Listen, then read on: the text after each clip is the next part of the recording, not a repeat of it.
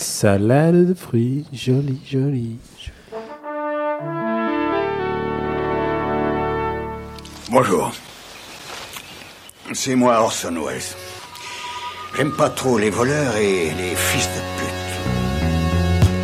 Salut, c'est Nociné, le patron. Thomas Rozak m'a confié une mission assurer la présentation de l'émission en évitant de prononcer le nom de Ryan Reynolds, de mentionner les films de Baz Luhrmann ou de dire du mal de Scarlett Johansson. J'ai accepté. Du coup, aujourd'hui, on parle de Power Rangers, le film réalisé par Dean Israelite, troisième de la franchise. Et comme perso, j'ai pas trouvé le cristal magique, j'ai fait appel au ranger grichiné Daniel Andreev. Salut. Bonjour Charline. Et au ranger jaune à gilet Max Bénard. Bonjour et bienvenue. Salut Charline, merci. C'est Nos Ciné, épisode 80, et c'est parti.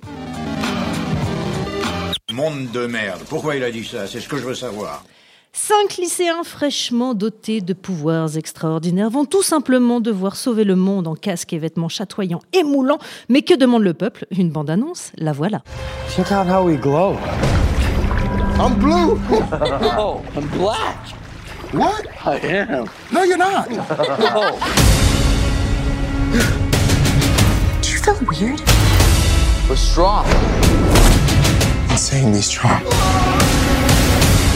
The answer to what is happening to you is here.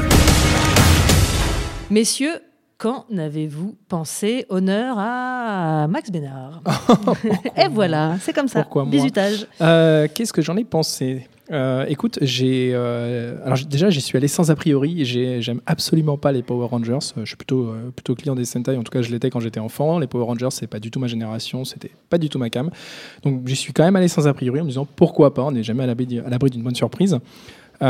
J'ai trouvé que la première heure est vraiment très très réussie. C'est assez sombre, ça prend pas trop le, spectateur pour un idiot.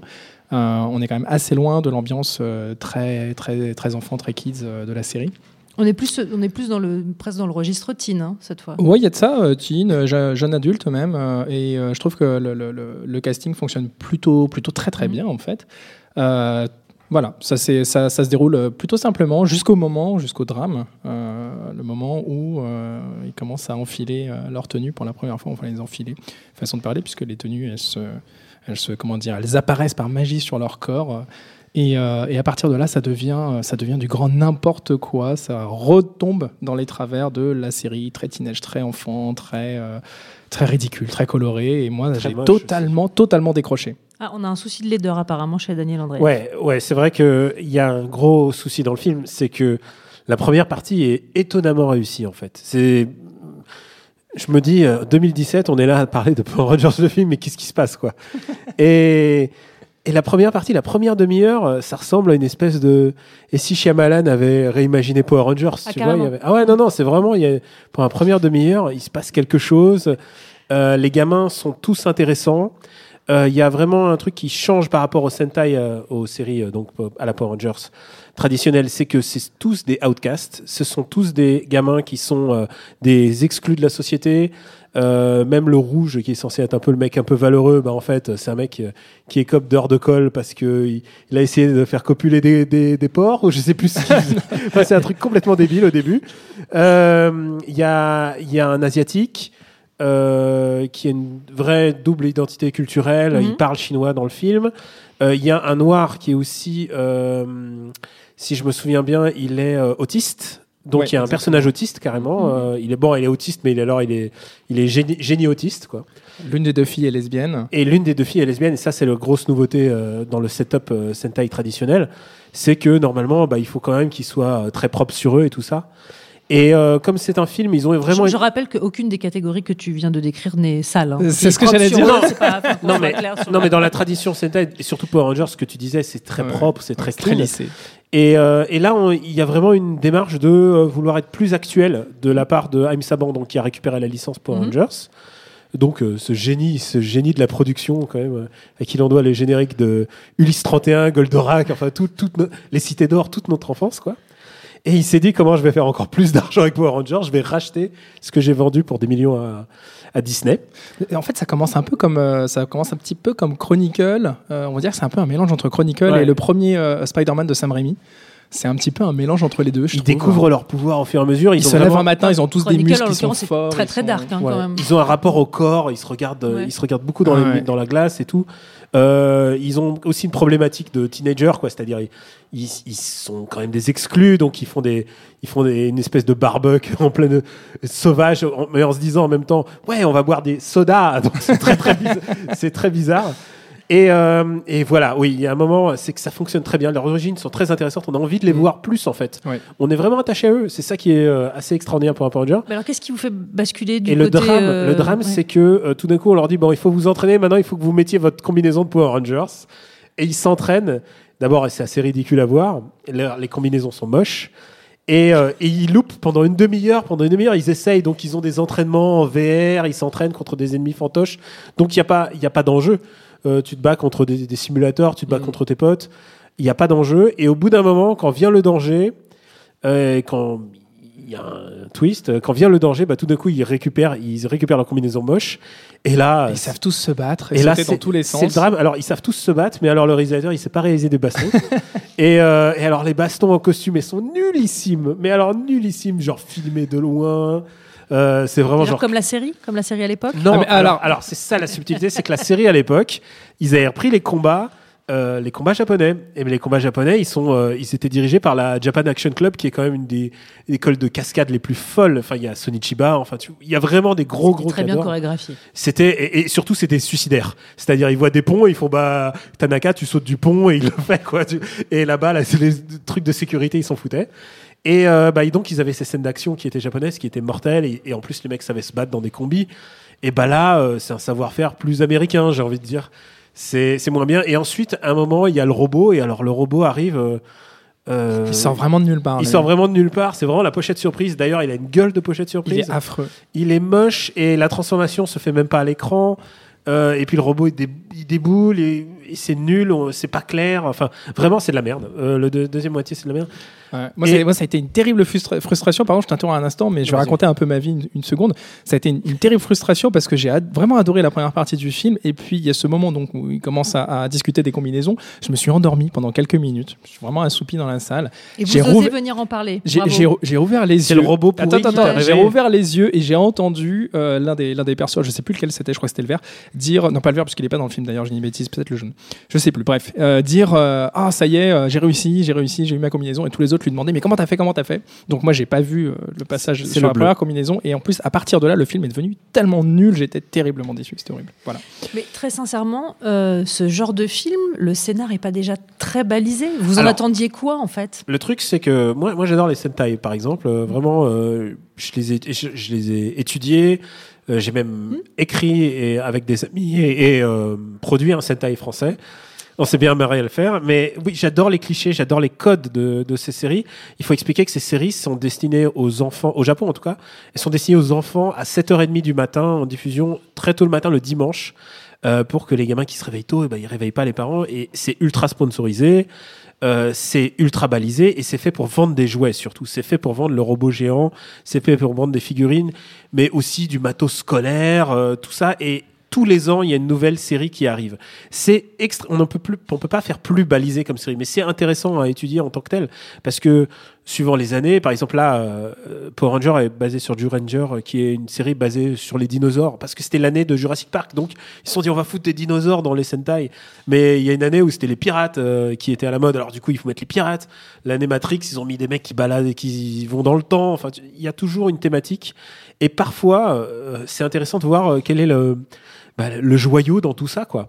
Même dans Power Rangers, qui est, qui est quand même, on l'a dit, euh, c'est des scènes d'action japonaises qui ont été bricolées dans, dans, une, dans des scènes de sitcom pathétiques américaines. Bah, parfois, Sur la série, hein, là, Ouais. je veux dire. parfois il y, a des- il y a des moments où tu te dis, ah, il y a quelque chose qui se passe. Et parfois, voir euh, cette espèce de, de, de brin de pissenlit dans, dans du goudron, dans du, dans du goudron, bah, je sais pas, ça, me- ça m'émeut, moi, en tout cas. Bah, clairement, du coup, c'est la première partie du film. Ça Voilà. correspond à ça. Mais C'est du la- coup, tu- vous êtes d'accord que la surprise peut pas venir de la péripétie dans ce film? Ah non, Non, ça serait plus le, pour le coup, c'est plus le traitement, je pense, des, des, des- Ouais. des personnages, et c'est justement ça qui m'a plu. euh, J'insiste encore une fois sur la première partie, mais euh, tout ça, ça, ça part complètement en fumée, c'est évacué dans la seconde, puisque on, ça devient un actionneur euh, vraiment très très basique. euh, et effectivement, comme il y a déjà pas d'enjeu, parce que tu, tu doutes de la façon dont ça va se terminer. ça, ça retombe comme un soufflet en l'espace de, de- de quelques instants. Et il y C'est a- affreux. Il y a quand même deux choses qui sont à souligner, c'est qu'il y a Brian Cranston qui est qui est dedans, qui joue Zordon et qui est Monsieur Breaking Bad, qui est hilarant. Il est il Ouais. est 100% premier Qui est le- degré. qui est le formateur, hein, c'est ça, Ouais. des, euh, des il est le, mentor. Voilà, il est le ouais. professeur Xavier dans un écran. Et il est euh, il est hilarant. Il est tout premier degré. Il est vraiment il est il est parfait quoi. il, y a, il y a des petits brins de, de, de le- la je crois que c'est Elizabeth Banks qui joue la Absolument. Euh, Rita Repulsa qui, qui joue Ah avec, comme- avec sa voix comme si elle avait fumé 10 paquets de cigarettes avant. Euh, ils sont rigolos, ils cabotinent un peu, enfin beaucoup même. Ouais, beaucoup, ouais. Et, euh, et ça fonctionne. Et en fait, voilà, euh, je- mon neveu, c'est son anniversaire bientôt. C'est un film que je peux aller voir avec mon neveu et sans me dire c'est trop pourri pour les gamins. Il y a, y a plein de bons sentiments. C'est c'est Mm. parfait pour euh, l'âge euh, 6-10 ans. C'est vraiment chouette, quoi. 10, Euh, ans, 10 ans encore, ouais, mon avis, c'est un peu trop tard déjà. Bon après, euh, tu sais moi, X- quand XOR est passé, j'avais 6 ans et j'ai dit non, je suis trop, je suis trop grand pour ça. Donc euh, tu vois, on n'est jamais à l'abri d'une prise de conscience. Mais surtout, on n'est pas à l'abri non plus que la saga continue. Il semble bien qu'on soit parti pour une franchise. Ah bah oui, oui, la Ah bah. fin, Parce qu'il y a la- un la fin personnage est totalement manquant. ouverte en plus. Voilà, exactement. Ouais. Il y a Le- un le- ranger manquant. Le, ouais, le vert. Il y a le Ranger- Et, et en Ah fait, bah, c'est- ça qui est, c'est ça qui est bizarre, c'est que c'est un, dark reboot sur une série qui est elle-même basée sur une autre série. C'est vraiment, c'est le, le serpent qui se mord la queue, mais en même temps, euh, Haïm Saban, il a envie de, il a envie de se remettre dans, sur l'échiquier et ça, c'est vraiment sa carte va-tout, quoi. Si ça fonctionne, c'est, oui, il peut repartir pour 10, 20 ans, quoi. Mais alors, le problème, c'est qu'on peut supposer que les suites, s'il y a des suites, euh, seront basées euh, principalement sur euh, bah, ce cast de, de teenagers avec leur combinaison, et c'est justement ça qui est le moins intéressant dans le film. Donc, euh, pour moi, ça augure pas Ouais, voilà, très, c'est très c'est le problème, d'un le très bon problème avenir. d'un d'un film Sentai, c'est que si les, si les costumes sont loupés, si les robots sont loupés, si le méchant il ressemble à un Glooby Boulga euh, Que doré, nous reste-t-il? Bah, il reste pas grand, il reste pas grand chose. En tout cas, si c'est pour le voir avec des yeux d'adulte, ça, ça ne suffit pas. Mais pour un enfant, ça fait, c'est le Avengers euh, des, des, des gosses, quoi. C'est plus fait. rigolo qu'Avengers, je pense même pour. Ah, On va euh, pas relancer ce débat. On a, Non, on mais a- qu'Aven- on a dit qu'il y avait une jurisprudence 2. Avengers. On arrête. On, on- on- voilà. Je- si je n'ai pas le droit de dire du mal de, de Scarlett Johansson, on ne parle pas de- d'Avengers. Ah d'accord. C'est c'est donnant-donnant. Alors, messieurs, on vous sent effectivement moyennement motivés hein, par ce film dans les salles. Sauf, Est-ce sauf que, pour retourner avec mon petit neveu. est que vous avez des recommandations à nous faire? Euh, Daniel, spécialiste. Bah écoute, moi j'ai- j'aime les Sentai et j'ai pensé à quelle série de Sentai est intéressante. Alors évidemment, tu ne peux pas les choper à moins que tu aies un cousin au Japon euh, qui t'envoie des petites cassettes ou alors sur internet, qui sait. Et, euh, et une des séries récentes qui m'est revenue en tête, c'est les chasses Sentai Tokuger. Et pourquoi celle-là en particulier? C'est une série de 2014. C'est que c'est une série qui a... Alors, à chaque fois, il y a une thématique intéressante dans les Sentai. Et celle-là, la thématique, c'était le réseau ferroviaire. Et au Japon, il y a un truc très important, c'est que le train euh, est un facteur de, d'union, de cohésion sociale en fait du pays. Euh, c'est ce qui relie complètement les riches et les pauvres, qui relie euh, toutes les toutes les strates de la de la population.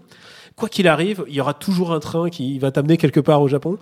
Et, et du coup, ils en ont fait la thématique du Sentai et ils l'ont génialement abordé. Alors évidemment, ils se battent en faisant des petits trains. euh, euh, par exemple, quand il s'agit de monter dans le robot, ils passent leur Navigo, tu vois. Enfin, c'est vraiment, il y a, y a vraiment une esthétique du train. Chaque, chacun a une couleur de ligne différente.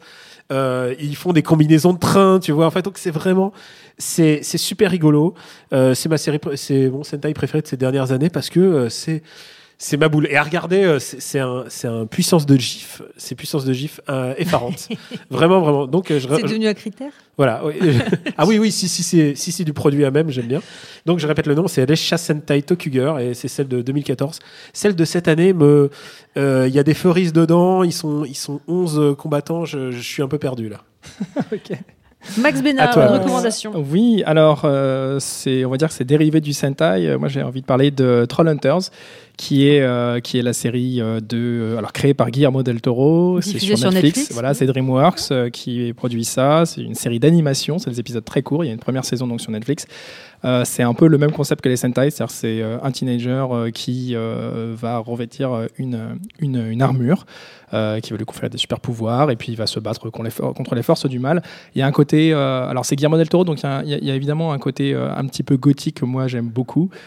Et puis, il y a plusieurs, euh, plusieurs niveaux de lecture. Euh, moi, je me suis vraiment beaucoup amusé devant. Je trouve ça très, très, très, très drôle. En plus d'être très mignon, c'est quelque chose qu'on peut regarder avec des jeunes, euh, qu'on peut regarder en tant qu'adulte. C'est absolument magique. Et si vous voulez un point de vue absolument complet sur l'excellent Trollhunter, je rappelle que nous avons consacré un ciné entier à Trollhunters. Juste une petite question, parce que j'ai deux spécialistes quand même. Mais qu'est-ce qu'on fait de Ixor, le shérif, shérif de l'espace? Son domaine, c'est notre galaxie. Meilleur On est dans ce domaine-là quand même. Mais meilleur vous, vous ne recommandez même pas ça. Quoi. Alors, écoute, moi, c'est pas, ça me sortait, c'était l'évidence Xor. Il y a, Ouais. il y a Bioman aussi qui, on peut recommander Bioman? Non, Bioman, non. Alors, non, mais on Bioman, ne peut pas pourquoi, recommander Bioman. pourquoi Daniel. Bioman? Parce que Bioman est, est le template, est le, le template de Power Rangers. Si tu regardes, c'est la série qui a donné l'idée qu'il y ait deux filles, Hmm. deux filles dans la série. euh, et c'est intéressant de repenser à Bioman aujourd'hui parce que c'est il y a une, un truc qui me hante, c'est que la Force jaune meurt au milieu de la série.